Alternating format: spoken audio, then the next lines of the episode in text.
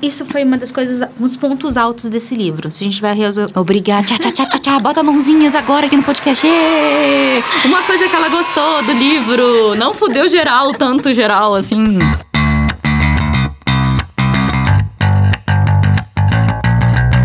Dualidade, um bate-papo com resumo de livros que tratam sobre o desenvolvimento humano e as inquietações da vida moderna, com a jornalista Adriana Nicásio e a publicitária Júlia Scheibel.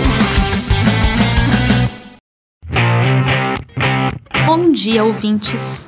Boa tarde ou boa noite, né? Nunca se É. sabe a hora que eles vão ouvir. Pois é, mas o dia tem 24 horas. É sempre bom dia, você acorda 11 da noite. Bom dia, dia. Bom dia, dia. Do autor de A Sutil Arte de Ligar o Foda-se. O livro é de Mark Manson, se chama Fudeu Geral, um livro sobre esperança. Ele coloca essa interrogação. Eu detestei esse livro. Gastei 47 reais, porque eu primeiro comprei no Kindle. Paguei 17 reais, como eu não consegui ler, eu comprei ele impresso para tentar fazer esse podcast hoje. Então, Júlia, não me convide a voltar a ler Mark Manson, por favor. Já quero ler o próximo dele. Eu gosto de Mark Manson. Pra mim, ele é a prática da filosofia, mas assim, com o quê de, de vida real, né? Ele, eu sinto nele um pouco de niilismo, assim. Acho que ele, ele tem uma visão muito prática da vida, assim, sem grandes florzinhas.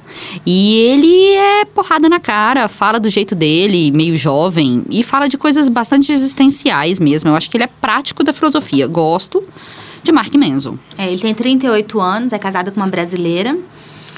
E. Enfim. O, Enfim, deixa ele. o capítulo primeiro, a verdade desconfortável. O É um- livro, vale falar que o livro é dividido em duas partes. A primeira é sobre esperança e a segunda é fudeu geral. Na primeira parte, que vai do capítulo 1 ao 5 e na segunda parte, do sexto ao nono. Então, quando a gente estiver na primeira parte que fala sobre esperança, que aí a gente vai para o primeiro capítulo, que é a verdade desconfortável. Uhum. E nessa verdade desconfortável, ele tenta detonar de todas as formas a questão da esperança. Ele diz que as pessoas, elas têm a necessidade de ter esperança para ter um sentido na vida. E que, na verdade, a vida não tem sentido. Por que, que eu acho um grande problema esse primeiro capítulo? E se eu tivesse comprado esse livro sem o propósito do podcast, eu teria parado nele. Porque as pessoas, elas não se resumem ao que elas querem para o futuro. O ser humano é extremamente complexo em todas as suas dores. Então, às vezes, você precisa de um olhar mais positivo para você seguir vivendo. E ele critica isso. Ele diz que essa é a verdade desconfortável, que isso- só existe para a gente continuar vivendo. E eu acho que essa é uma visão cruel e não verdadeira. Por isso que eu digo que ele é muito prático e que tem uma visão niilista, porque ele olha essa esperança como uma forma de viver da pessoa e que cada um tem a sua esperança. que Cada um tem, assim, vamos dizer, aquele troféu, aquele objetivo de, de vida. Que até mais pra frente ele fala que se chama valor Deus. O valor Deus de cada um, né? Mas logo no começo, quando ele traz a verdade desconfortável, ele conta a história de um herói no nazismo, né? E ele fala muito que herói, ele cria uma esperança onde não existe, porque a gente vê assim aquele ao redor todo fudido, né? Assim, aquela situação é, de vida insalubre e o herói vem, surge trazendo uma esperança, né? Então ele também fala que muitas vezes a, o ser humano, quando ele traz essa esperança, é acender o fósforo que ilumina o breu. A tentativa de trazer um pouco de luz. Me lembra até, assim, lucidez vem daí, né? De trazer um pouco de luz. Né? E que precisamos de esperança. Ele não diz, pelo contrário, ele diz que isso é importante, mas que cada um tem a sua visão de esperança. Não, é justamente ao contrário. Ele não diz que precisa de esperança. Até que o segundo, a segunda parte do livro é justamente não ter esperança. Que e aí- ele detona a esperança, olha a frase que ele usa. São essas narrativas de esperança que dão à nossa vida um senso de propósito. Não só sugerem que existe algo melhor no futuro, mas também que é possível sair e alcançar esse algo melhor. Quando ficam tagarelando sobre a necessidade de encontrar seu propósito na vida, o que as pessoas realmente querem dizer é que não conseguem mais ver com clareza o que é importante.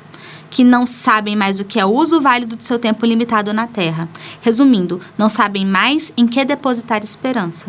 Porque- Essas pessoas estão com dificuldade para enxergar qual deveria ser o antes e o depois da própria vida.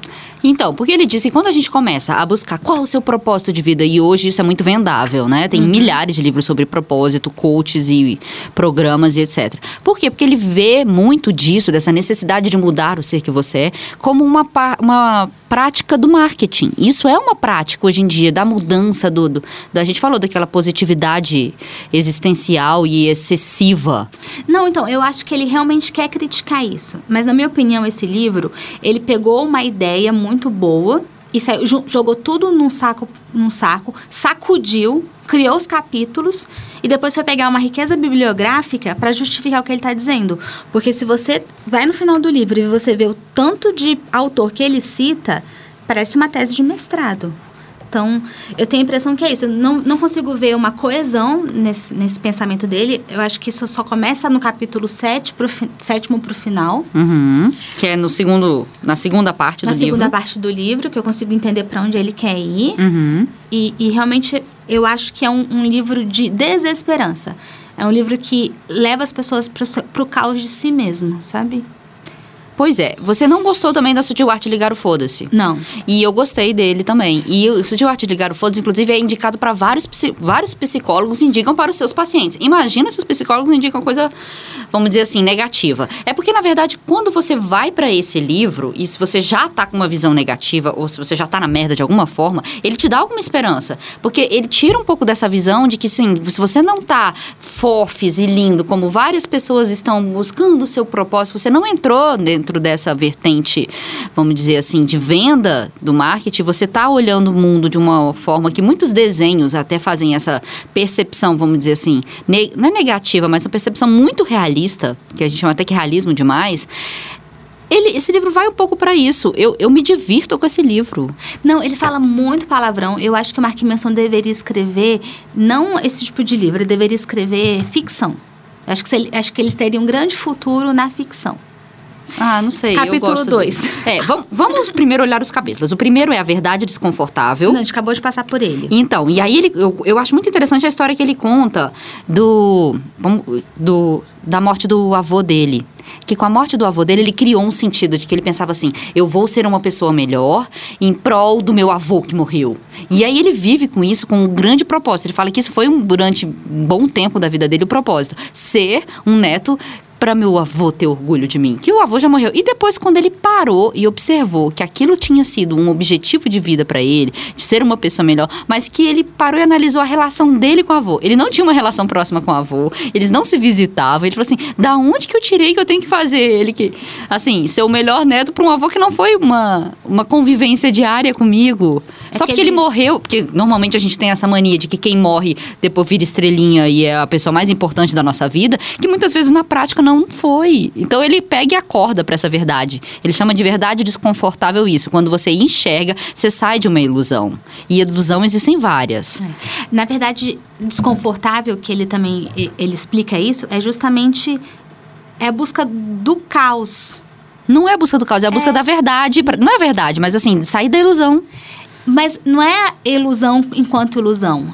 É a ilusão que de alguma forma te afeta negativamente.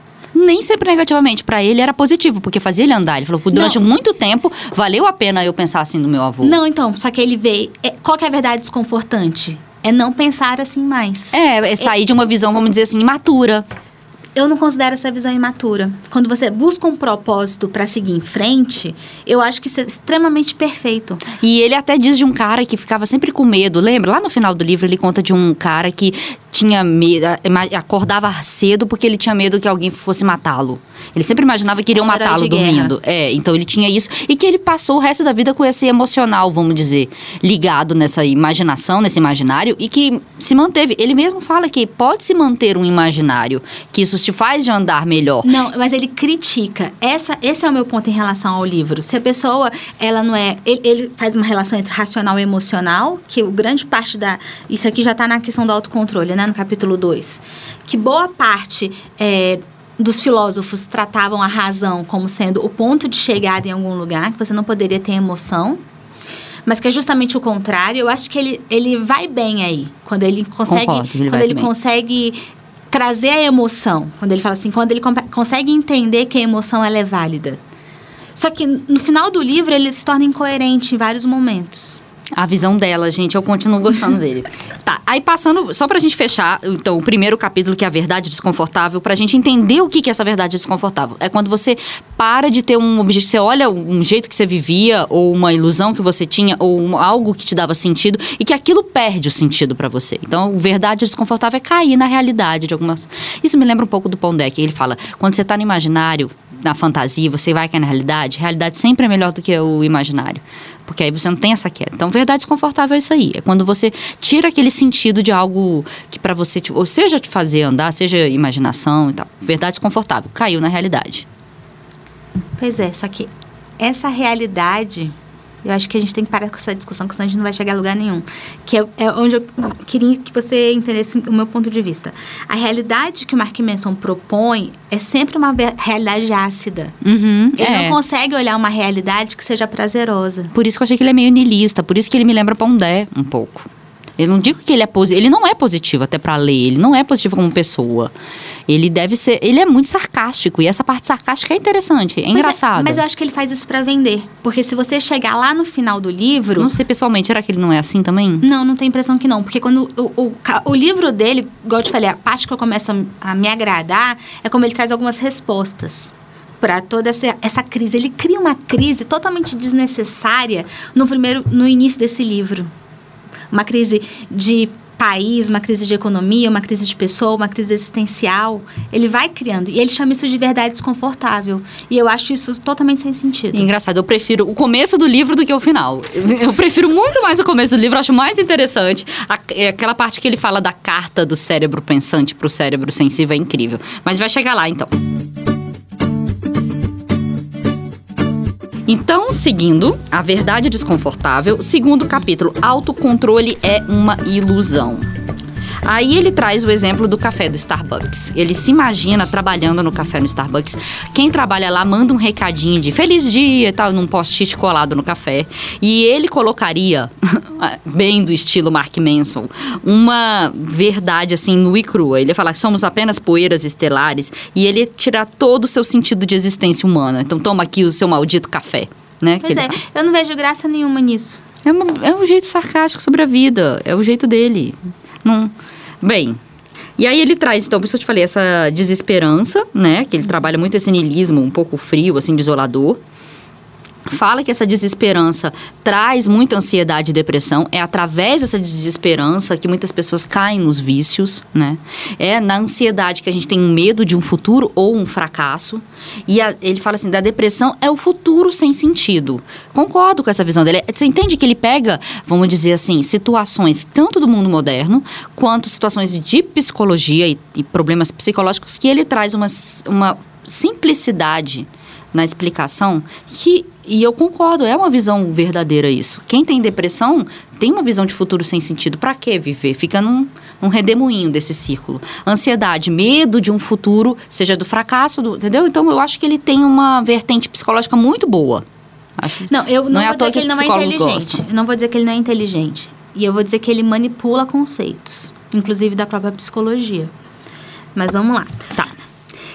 Aí falamos. é, Aí ele fala que para ter esperança precisa de ter três bases, que é a sensação de controle, a crença no valor de algo e uma comunidade. Achei muito interessante essa visão. Então, para ter esperança, três, sensação, sensação de controle. Aí ele quebra nesse segundo capítulo dizendo que autocontrole é uma ilusão, né? Outra que é a crença no valor de algo, que você se dedica a algo, né?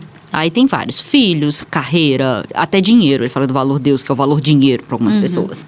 E o terceiro que é a comunidade. Quando você encontra outras pessoas que têm o mesmo interesse que o seu, você se conecta, né?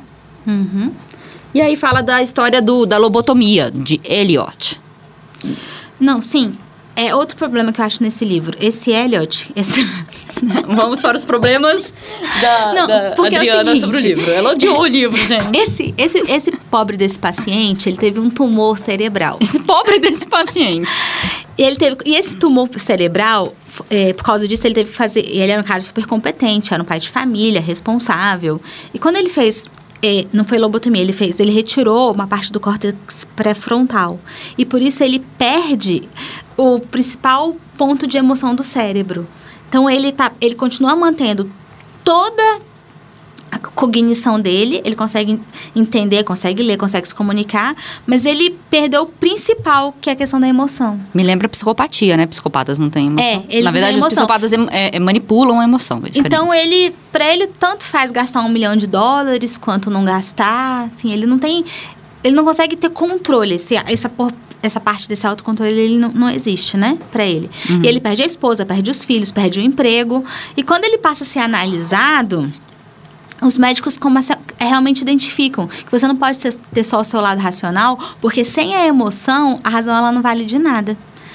Qual que é o meu problema? Que esse mesmo é, personagem, essa mesma história, é contado em 300 outros livros. Então, eu acho que por um livro que foi escrito, esse livro foi escrito, foi escrito agora, né, em 2019, para um livro de 2019, acho que ele não deveria ter trazido esse exemplo. É, não vou questionar porque são exemplos, vamos dizer, é, que são repetitivos, mas estão aí, né? E aí a forma como ele traz para fazer a referência de que a gente não pode subjugar os nossos sentimentos e as nossas emoções. E aí ele traz o exemplo, eu gosto dessas palavras que ele cria, além da verdade desconfortável, ele traz a suposição clássica. O que, que seria suposição clássica? Seria a gente pensar que sempre olhar pelo lado racional da vida é muito melhor. E isso ele traz é, com o comparativo de- da filosofia, que a filosofia sempre buscou isso, que a gente tivesse à frente a nossa mente, que tivesse um controle do que as nossas emoções. Mas considerando que paixões seriam falhas, que é, emoção seria uma falha. E aí ele fala que não tem como, que assim, se a gente sempre olhar, aí ele fala que o obeso seria uma falta de autocontrole, que uma deficiência de uma pessoa seria uma deficiência moral, sucumbir os seus impulsos, que a gente não poderia sucumbir aos nossos impulsos nunca. Então a suposição clássica, que ele sempre vai citar no livro, é essa referência de que a razão tem que estar acima da emoção, que a gente tem que tolir, que a gente tem que é, subjugar as nossas emoções. Certo? É, não isso- poderemos ter rompantes, assim, a gente não pode vir a ter um rompante. É. E socialmente é esperado, né? Sim, é criar isso. barreiras, vamos dizer. criar né? barreiras. Então, isso socialmente é esperado. E daí ele divide, né? Ele divide, ele diz que você tem o cérebro sensível e tem o cérebro pensante. E se você acreditar que quem está no controle é o cérebro pen- pensante, aí lascou tudo. Porque sempre quem vai te dominar vão ser as emoções. E você, por favor, não tente controlar o seu cérebro emocional, que é o que ele diz, né? Seu cérebro sensível. Porque se você for brigar com seu cérebro sensível, você só vai piorar as coisas. Porque você não vai ganhar nunca. Ele está sempre no comando. Então, o que você vai dizer para esse cérebro sensível, que é realmente sensível e chega a ser irracional? Você vai negociar com ele Isso. né? Que é um outro ponto de contradição. Porque lá na frente, sobre a questão da negociação, ele diz que nada na vida tem que ser feito para se barganhar. Tudo tem que ser feito pelo simples fato de ser. Sendo que você só existe enquanto ser humano se você estiver o tempo todo em negociação consigo. Por isso que ele, ele não concorda com isso. Vamos lá. Ele diz assim que a gente, é, a gente não pode ter rompantes emocionais e que a gente tem que ter muito esforço mental. Suposição clássica. E você falou dos dois cérebros. Nós temos o cérebro pensante e o cérebro sensível, que ele nomeia assim mesmo. E aí o que, que acontece? Existe toda uma indústria querendo nos mudar, que é essa visão que a gente acabou de falar anteriormente, né? Então, se todo mundo quer sempre nos mudar, isso pode ser uma visão, marque, vamos dizer, mercadológica. E aí, quando ele diz que os dois cérebros, o sensível e o pensante, e o pensante sempre tem que estar à frente, mas ele nunca vai estar, porque é o emocional que sempre vai estar. Mas o pensante é o GPS. Ele tem que definir o caminho. Ele tem que auxiliar nesse, nessa conexão de para onde você vai, o que você quer e ir trabalhando as emoções. Então, ele diz que autocontrole, ele é um problema emocional. Tem que, a gente precisa de uma solução emocional e não uma solução mental para um problema emocional. Então a gente tem que pegar aquele problema emocional, botar no colinho, cuidar e andar. E aí, sim, você está falando que tudo é uma negociação. É, para ele já é uma busca de autoconhecimento, mais do que uma negociação. E quando ele fala que lá na frente barganhar não é a vida, e eu concordo plenamente com ele, é quando você começa a olhar tudo na sua vida como condição de, de negociação. A gente pode olhar, e realmente, a vida em vários momentos é negociação. Você tem que negociar com seu filho para ele dormir, você tem que negociar com seu chefe para você poder sair para um atestado médico, para uma consulta. Você tem várias coisas que você tem que negociar, mas isso é social. Isso é como você, se você coloca isso como parte da da sua vida, você começa a manipular o mundo. E quando você manipula o mundo, você perde sentido do mundo. Porque se eu vou manipular para tudo é muito favorável ou não, e tudo é uma questão de, de niilismo tão grande que não tem sentido. Então é aí que eu acho que eu concordo com ele, que se você leva uma vida toda na negociação, barganhando, vamos dizer assim, você perde sentido de vida completamente. Você se torna ou superior ou, ou, ou inferior. Para ele, para Mark Manson, o autocontrole é uma ilusão. Por quê? Porque você nunca vai dar o mesmo peso para o cérebro sensível e para o cérebro pensante. Os dois nunca vão estar tá unidos indo para o mesmo propósito, dentro atrás de uma mesma estratégia. Aí ele diz assim que você achar que você vai ter autocontrole é uma ilusão feita para dar esperança às pessoas. Enfim. Aí tá. Aí ele vai trazer o exemplo, tá? De quando o seu cérebro sensível tá na frente e quando o seu cérebro é, pensante tá na frente. Então, assim, quando um tá na frente, que é o carro de palhaço, que ele traz como exemplo, que é quando você tem o emocional acima do, do pensante. O emocional acima vai te trazer narcisismo, vício, compulsão. São pessoas que são muito facilmente manipuladas por líderes religiosos, ou pela diversão, ou até mesmo pelo poder. Tem muita gente que acha que não tem o seu emocional trabalhado, mas no fundo está lá trabalhando o poder, né? Então, é, quando você tem a, o, o carro de palhaço, que quem está governando é o sensível e o pensante está atrás, ele até diz o exemplo que existe aquela síndrome de Estocolmo. Essa síndrome é muito citada no La Casa de Papel, né, a série, que é quando você já tem tanta abnegação, assim, você já tá, o pensante já está tão atrás que ele já não consegue se imaginar em outro formato, já é uma codependência aí. E aí ele fala sobre pessoas que negam o cérebro sensível. As pessoas que negam o cérebro sensível à emoção têm dificuldade de relacionamento, é, quem nega o pensante já é muito impulsivo e egoísta.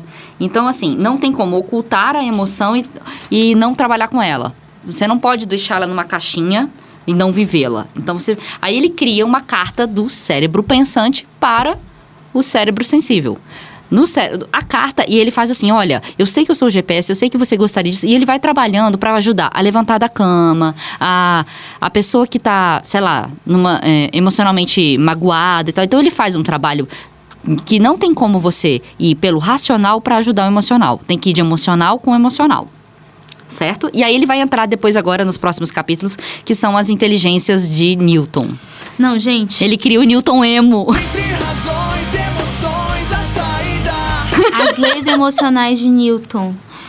Não, Eu achei de, ótimo. Não, de verdade, pra que pegar o Isaac Newton, que é o cara assim, o principal nome da física, e, criar, e dizer que agora, se ele, se ele tivesse uma ideia emocional, como ele diria? Porque ele fala tanto do racional do Newton, que Newton trabalhou lá da física e tal, que aí ele fala assim, socialmente, como era esse ser? Coloquemos esse ser tão inteligente, que criou tantas coisas, numa, num parâmetro psicológico, e a gente vai criar as leis de Newton como se Newton estivesse vivendo a vida atualmente. Por isso que eu digo que ele tem que escrever ficção. ele é ótimo. Então, o que, que ele faz? Ele traz problemas, da, vamos dizer, do mundo atual, e traz uma visão vertente psicológica, psicossocial. Não, ele brinca. É, eu fico imaginando quando ele teve essa ideia, ele deve ter achado genial. Newton Emo. não, não. Eu gostei. Vamos lá, vamos falar das leis do Newton Emo.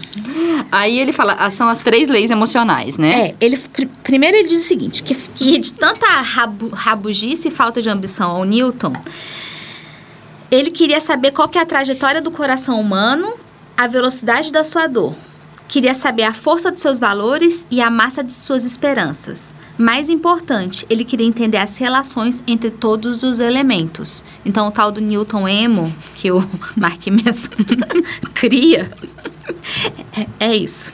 Aí ele fala, a primeira lei de Newton, para cada ação há uma reação emocional oposta e de igual intensidade. Pois é, eu não entendi por que, que é uma reação emocional oposta. Porque se alguém vai te dar um soco e você fica com raiva, eu acho que essa reação ela não tem nada de oposto. Ela tem muito de espelhamento. É porque ele diz que nossos sentimentos eles se juntam em três modelos: tristeza, autopiedade ou confusão. E a gente quer compensar isso, a gente sempre vai querer equalizar. Enquanto a gente não equaliza, a gente se coloca na vida como um pobre coitado. Não estamos falando da manipulação, tá? Uhum. Social aí, numa barganha. Tem gente que se faz de coitado para barganhar, né? E ganhar alguma coisa. Não é nesse sentido. É no sentido quando você se sente mesmo que você não merecia aquilo que você viveu. Enquanto você não equalizar isso emocionalmente, você vai ficar se vendo como um pobre coitado na vida. Minha vida não vale a pena, que sacanagem que fizeram comigo, socialmente, ou emocionalmente, ou amorosamente. Então, você tem que tirar essa visão de autopiedade.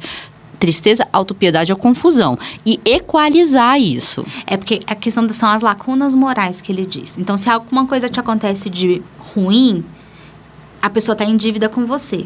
Ela estando em dívida com você, você tem uma lacuna moral e você quer compensar essa dívida. Se a pessoa te faz uma coisa boa, igual ele fala de uma forma muito ridícula. Imagine, leitor, que eu te dei uma casa. Isso é mesmo, eu te dei uma porra de uma casa. Para que isso? Mas vamos supor que a pessoa tenha ganhado uma casa.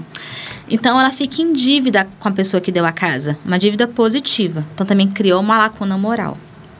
Então ele diz assim que sempre quando as relações elas estão desbalanceadas de cima para baixo, de baixo para cima, você tende realmente a equalizar. Então, aí quando ele fala dessa equalizar, ele fala que muitas vezes a gente precisa de um impulso para equalizar essa emoção.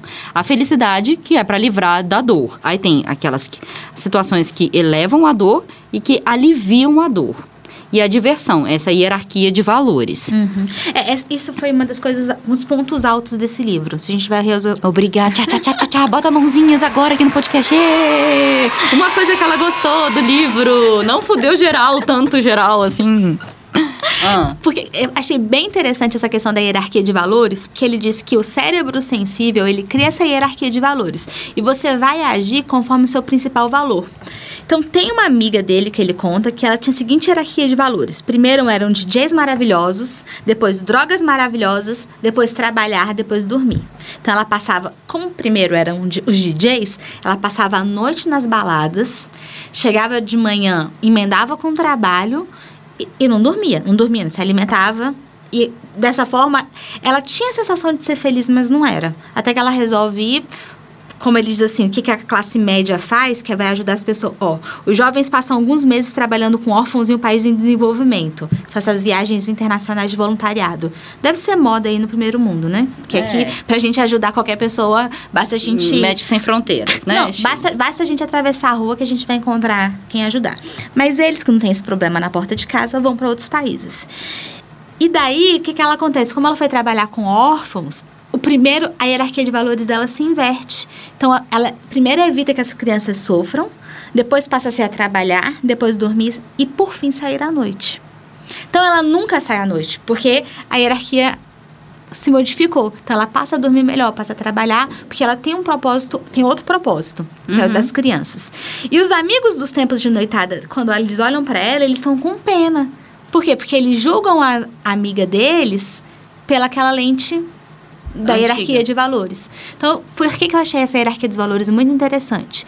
Porque a gente não só vai viver em relação ao que a gente considera prioridade, como a gente vai julgar os outros segundo os nossos próprios valores. O tempo todo, sempre tem o nosso prisma, né? Uhum. E aí, então, ele vai para a segunda lei, que se chama Nossa autoestima é igual à soma das nossas emoções ao longo do tempo. Então, se você está muito tempo numa emoção negativa, oi, sua autoestima vai estar tá mais baixa.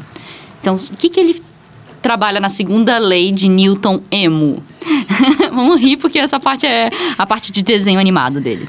A nossa autoestima é igual à soma das nossas emoções ao longo do tempo. Autoestima baixa ou autoestima autoestima alta ou autoestima baixa, né? Então, assim, o narcisismo, ele sempre faz uma defesa contra a verdade desconfortável. A autoestima, ele faz essa relação muito direta com o seu narciso. É, é, tem uma coisa que eu achei legal dele, que ele diz assim, outra coisa, né? Eu vou, eu vou começar a citar coisas boas a partir do livro, agora que eu detonei o livro todo no início. Vou, a partir de agora eu vou ser só as partes do copo cheio. Ele diz que a autoestima baixa e a autoestima alta, elas não importam, porque elas são dois lados de uma mesma moeda, que é justamente o lado de que você se sente especial, ou por ser melhor ou por ser pior. Então, se você está se imaginando especial, você não faz parte do mundo. Então, se você não faz parte do mundo, você quer um tratamento diferente. Sim. Isso é muito legal.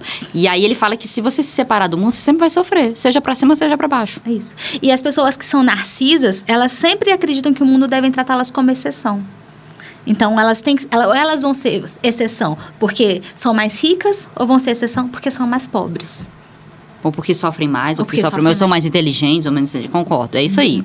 Então ele quebra essa visão de autoestima nesse sentido, dizendo que ela é, na verdade, uma conjunção de várias emoções suas, né? É. Até porque quem anda, cérebro sensível, tá, nunca vai estar deslocado do seu pensante. Do pensante. E ele diz que as pessoas, elas também superestimam as próprias habilidades e intenções. E sub, subestimam as habilidades e intenções dos outros. Isso também é uma coisa para a gente prestar atenção no nosso comportamento. Porque às vezes a gente acha, se acha o máximo e o outro é um problema. Porque o que o outro pode fazer, você poderia fazer. O que você faz, ninguém faz igual. É insubstituível. Exatamente. Ninguém é, né? Ou então, assim, a minha intenção foi a melhor de todas. Mas a do outro não. O outro teve uma, uma intenção. Ele tinha segundas intenções. É, então, aí seguindo o terceiro, terceira e última lei de Newton emo. Ah, não, mas aí deixa eu te dizer por que ele me perde às vezes. Eu vou só vou citar um ponto tá, de vocês. Claro. Ele diz assim: convenhamos, as pessoas são péssimas e a vida é difícil e imprevisível demais. Então, são essas generalizações que ele vai me perdendo ao longo do livro. Fala de novo, desculpa. As pessoas são péssimas e a vida é difícil e imprevisível demais. Porque ele é porradão, ele é a verdade desconfortável o tempo inteiro. Não, eu acho que ele não tem a menor necessidade de ser assim. Mas vamos lá para a terceira hum. lei de Newton. Que é, sua identidade vai permanecer é, com você. Cadê? Sua, sua, sua identidade vai permanecer isso. como sua identidade de... até que uma nova experiência se oponha a ela. Também uma coisa muito interessante. Porque ele diz se você tem os seus valores e você às vezes você traz traumas do passado, por exemplo, um namorado te deixou e para você poder superar aquilo, você diz que todos os homens são ruins. E a partir dali, todos os seus relacionamentos passam a ser complicados porque você criou uma premissa na cabeça com base em um único comportamento. Então, isso acontecendo, como é que você consegue modificar esse valor? Por meio da experiência. Então, isso foi uma outra coisa também que me chamou muita atenção no Mark Manson. Porque às vezes a gente quer mudar o valor só com a terapia. A gente quer mudar o valor com a leitura. A gente quer mudar o valor com coisas diferentes do que viver aquele trauma de novo que só vai solucionar estando na vida. A gente só resolve a vida estando na vida. Isso. Né? E aí ele fala disso mesmo, que são as experiências contrárias, que não tem como fazer uma mudança sem dor. Não existe mudança sem dor. Então, é aquilo que a gente fala, né? Não tem como. Para sair da zona de conforto, que às vezes é até um conforto desconfortável, como no caso de uma falta de esperança de conhecer outras pessoas melhores, você tem que estar tá vivendo a vida para conhecer outras pessoas. Tem que estar aberto a ter novas relações, né? Isso. né? E esses valores, eles vão crescendo, ele coloca assim, como juros no empréstimo bancário, eles vão crescendo exponencialmente. Então, vai muito do que os psicólogos dizem em pensamento disfuncional e pensamento funcional. Se você deixa, se você começa a alimentar o pensamento disfuncional e gastando muita energia com ele, daqui a pouco você está com uma síndrome do pânico.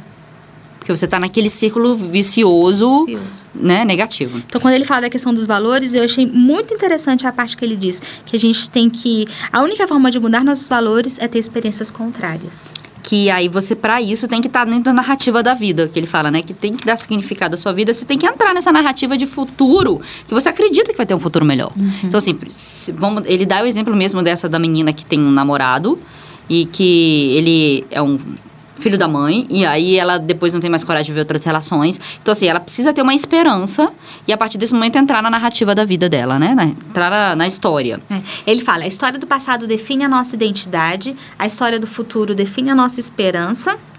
E são essas narrativas e a forma como a gente vivencia e torna a realidade que vai dar significado à vida. Isso.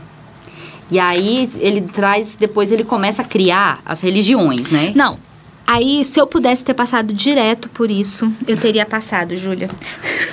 Ele começa a mostrar como é que se manipulam, vamos dizer, no mundo. Ou então como é que, nem vou dizer manipulam, mas como é que os grupos se formam e criam sentido e esperança na vida em vários quesitos. Uhum. Aí ele então começa a fazer como isso? Te explicando como é que monta uma, uma, uma religião. religião. Isso, na verdade, é para te mostrar como que grupos psicologia das massas, como que grupos se juntam em prol de um único objetivo. Aí ele traz a religião, vamos considerar a religião, mas vamos montar nessa visão de grupos também, É, que é a ele usa- espiritual, ideológica e interpessoal.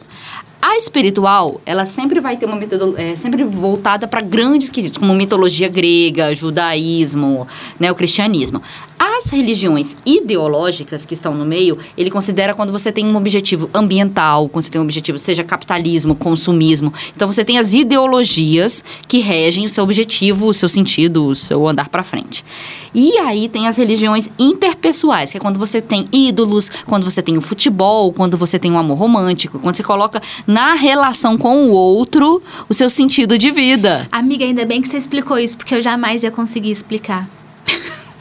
Porque eu achei incrível. Porque ele colocou como? Ele trouxe, assim, pro social, que é o ideológico, para pessoas que se juntam em prol de alguma coisa. Você tem os veganos, vegetarianos, o em prol dos animais, o, enfim, eu trouxe um exemplo aqui. Aí, seguindo, ele traz o quando Como- vira instituição, o valor Não, é- Deus. Não, ele começa. É, não, esse é o capítulo 4. Como fazer todos os seus sonhos se tornarem realidade. Que ele diz que isso é uma das premissas da, da religião. Então, o primeiro passo é vender esperança aos, desen- aos desesperados. Depois que você vendeu esperança, você tem que escolher a sua fé, que é a questão das religiões que a, que a Júlia apontou ainda agora mesmo, né? Uhum, é, o quadro 81. Uhum. Então, que tem para algumas pessoas que tem um valor Deus, que é o indivíduo, o outro que é o outro indivíduo, enfim. E ele Não, aí ele cria contradição, né? Que é como criar sua religião. Contradição. Se você tá num lado, os outros são os negativos. Você sempre tem que olhar o outro como a, a, a porta do, do, do demônio. então, assim, se você tá, vis, é, tá vislumbrando minimalismo, o consumismo é a merda. Se você tá considerando que o 11 de setembro foi o que ele recebeu, o outro... Então, sempre a visão de separação. É, de nós contra eles. Isso. Se você não apoia a guerra, você apoia os terroristas. Pronto. Quem critica o feminismo é machista. Quem critica o capitalismo é comunista. Quem critica o presidente é um traidor da nação. Deus criou a ciência para testar nossa fé nele. Portanto, qualquer coisa que contradiga a Bíblia é meramente um teste da nossa fé em Deus. Pronto, é. Só criou essa Então ele diz assim, polaridade. É, que em toda seita, todo grupo, você tem que ter inimigos comuns vão ser muito importantes. E aí eu tô lembrando que é pra onde a nossa sociedade está caminhando mesmo, né? Que é a intolerância. Sim. E aí, então, seguindo, ele traz depois o exemplo de, de Nietzsche. Podemos chegar no Nietzsche? Podemos, vamos lá. E aí Nietzsche ele fala muito sobre a dor, né? Ele traz ele é com Nietzsche que ele fala também da questão que as pessoas, as mulheres ficavam perto dele para poder, porque ele trazia ideias que para o feminismo tinha muito envolvimento. Elas viam aquilo como uma liberdade, né?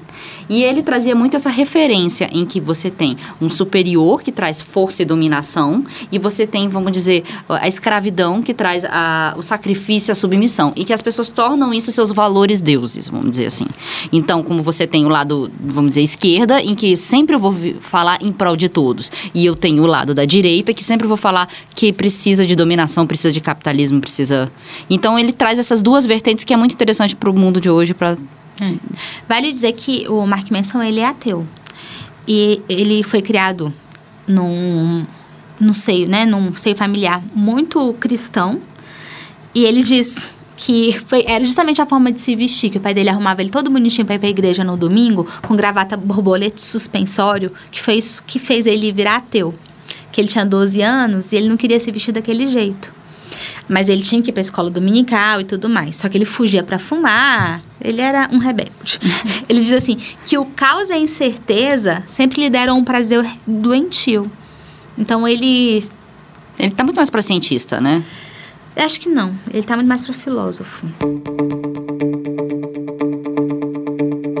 Tá. E aí ele fala também da história da caixa de Pandora. As experiências que geram emoção. E emoção geram valores. E valores geram narrativas de significado. Pessoas que partilham narrativas de significado estão juntas em comunidade. Aí fala da caixa de Pandora em relação à mulher, né? Quer falar alguma coisa sobre isso? Sobre a caixa de Pandora, o que, que eu anotei aqui foi o seguinte: que a parte como ele interpreta o mito, o mito da, da caixa de Pandora. Vamos É contar esse mito primeiro? Tá. Vai. Conta aí. que existia um mundo só com homens, e aí os deuses resolveram que o paraíso não estava tão perfeito assim, que precisava das mulheres. Então eles criaram Afrodite, deu a beleza, a Atena deu sabedoria, Hera deu habilidade de criar uma família, Hermes deu uma, a fala carismática e eles criaram Pandora e deram para é, Pandora uma caixa e disseram o seguinte: essa caixa era linda, disse que é mais ou menos a questão da, da maçã, né, bíblica. Você vai ter essa caixa, os homens vão ter essa caixa, mas os homens não podem abrir a caixa. E aí, quando eles abrem a caixa, porque as pessoas são assim mesmo, né? Elas descumprem o que os deuses mandam. Abriu a caixa e a caixa de Pandora trouxe todo o mal para a sociedade. Todos os males do mundo. Porque aí entrou morte, doença, inveja. E ele até brinca, né? O Twitter saiu junto. O Twitter saiu junto dessa caixa. caixa de Pandora. Então ele diz o seguinte: que, que Deus nos deu a caixa de Pandora, mas também nos deu um antídoto para a caixa de Pandora, que é a esperança. Então a forma de você olhar o mundo de uma forma. com a expectativa de que as coisas vão melhorar, isso é uma, um certo antídoto à caixa de Pandora. Mas como ele detona a esperança, então nem, se, nem sigo falando sobre esse assunto em relação a ele. Aí ele fala nessa, nessa questão, que o conflito, ele é necessário, inclusive para a esperança, porque é através do conflito, de grupos que se consideram, vamos dizer, em prol de um propósito juntos. Vamos dar um exemplo, sei lá, do ambientalistas, né? Ou então em prol dos animais, não sei. E aí você tem um sentido e um propósito dentro daquele grupo. Então a esperança, ela vem de uma causa e de um efeito, que a esperança só vai surgir quando existir o conflito em prol daquilo que eu vou dar. Então, para ter esperança, tem que ter conflito. Você consegue entender que essa dualidade é. uhum. Ele existe? Fala assim, que não, eu não entendo, porque eu não concordo. Mas o que, que ele diz? Que são as coisas estarem fodidas que fazem a gente ter esperança. Porque. Não, ele diz. Mentira, ele diz assim: que não é o fato das coisas estarem fodidas que fazem a gente ter esperança. É porque a esperança que exige que tudo esteja fodido. Porque é uma dicotomia, assim, é os dois juntos que trazem essa polarização. Porque você, para ter uma esperança, é alguma coisa que não tá bom agora no momento, que eu espero ter alguma coisa. Eu lá na frente vou ter algum Mas objetivo. não é o fato de você esperar que exige que as coisas não estejam boas. Não, é, não, não existe uma relação de causa e efeito da esperança ser a causa e o efeito ser você tá ruim. A esperança é para frente, ela não é para trás. Então, a esperança para que tenha um futuro melhor em algum objetivo da vida. Mas ele é. diz que o problema Então vai ter que ter alguma coisa ruim para que você tenha esperança lá na frente. Mas ele diz justamente isso, que você não deveria ter nada ruim hoje, que assim você não precisaria de esperança no futuro. É, porque aí você conseguiu, vamos dizer, o, a, a vida perfeita, né? A de eterno. Tá. E aí, mas tem uma, um ponto interessante que ele lembra do Nietzsche, que o Nietzsche tem, foi, foi muito criticado, assim, eu particularmente também não, não gosto de Nietzsche.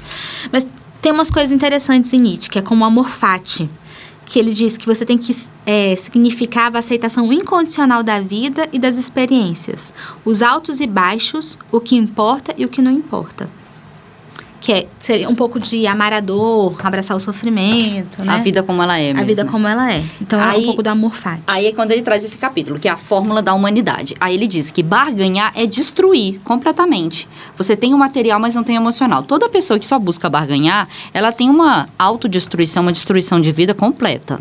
E aí o que que acontece? Ser honesto é o melhor. Ele diz que ser honesto ainda é o melhor. E a gente só começa a viver desta forma quando a gente vira adulto, porque a criança, ele traz esse essa até um quadrinho diz. A criança, ela vai direto pro prazer, ela não tem nenhuma barreira, vamos dizer assim, em prol desse prazer.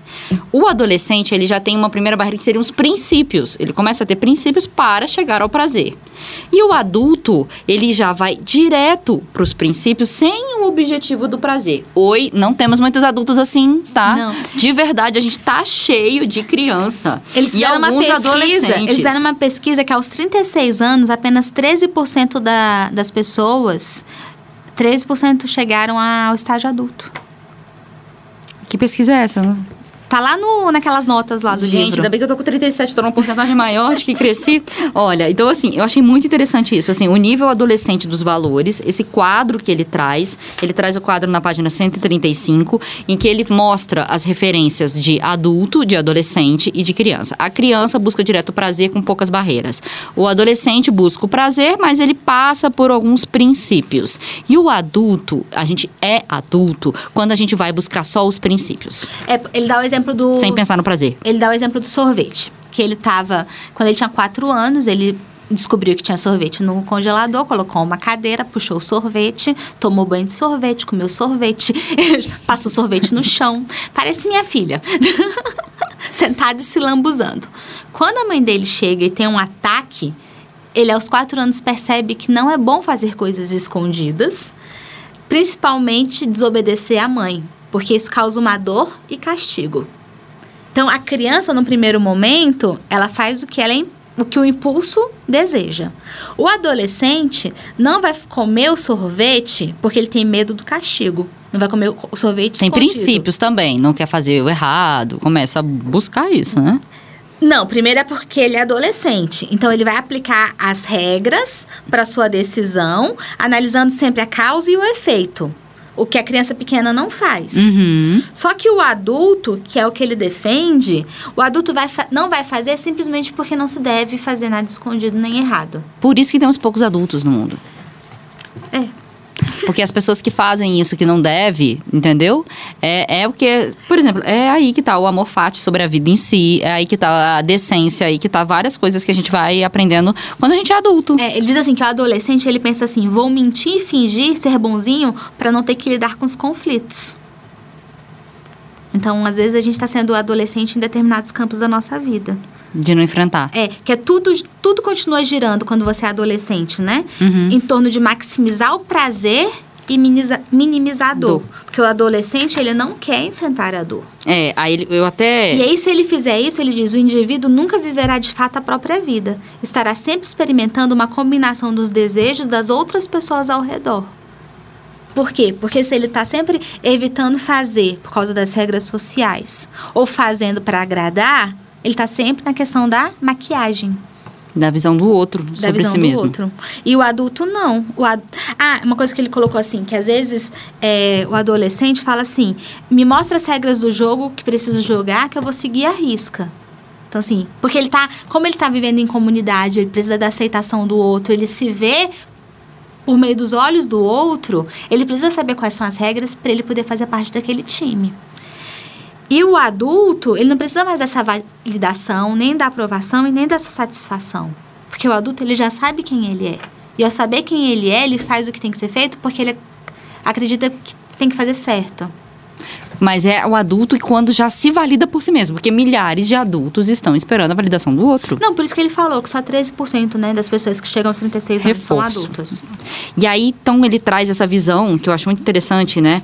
Que é aperfeiçoar a si mesmo. Uma vida melhor é quando você busca aperfeiçoar a si mesmo. Haja de modo a usar a humanidade em sua pessoa ou na de outrem, sempre ao mesmo tempo como fim, e nunca meramente como um meio. É, porque como ele sai puxando filósofos, autores, e ele. Não vou dizer que ele rouba a ideia, porque ele não rouba ideia. Ele tem insights a partir Das leituras, das né? dele? leituras, ele é um cara inteligente. Ele traz a fórmula da humanidade de Kant e faz uma nova interpretação. E nessa interpretação é é que ele critica a questão da barganha, critica que as ações elas devem ser incondicionais. Critica não, né? Diz que a que a que as ações elas devem ser incondicionais e que as pessoas elas não podem ser um fim.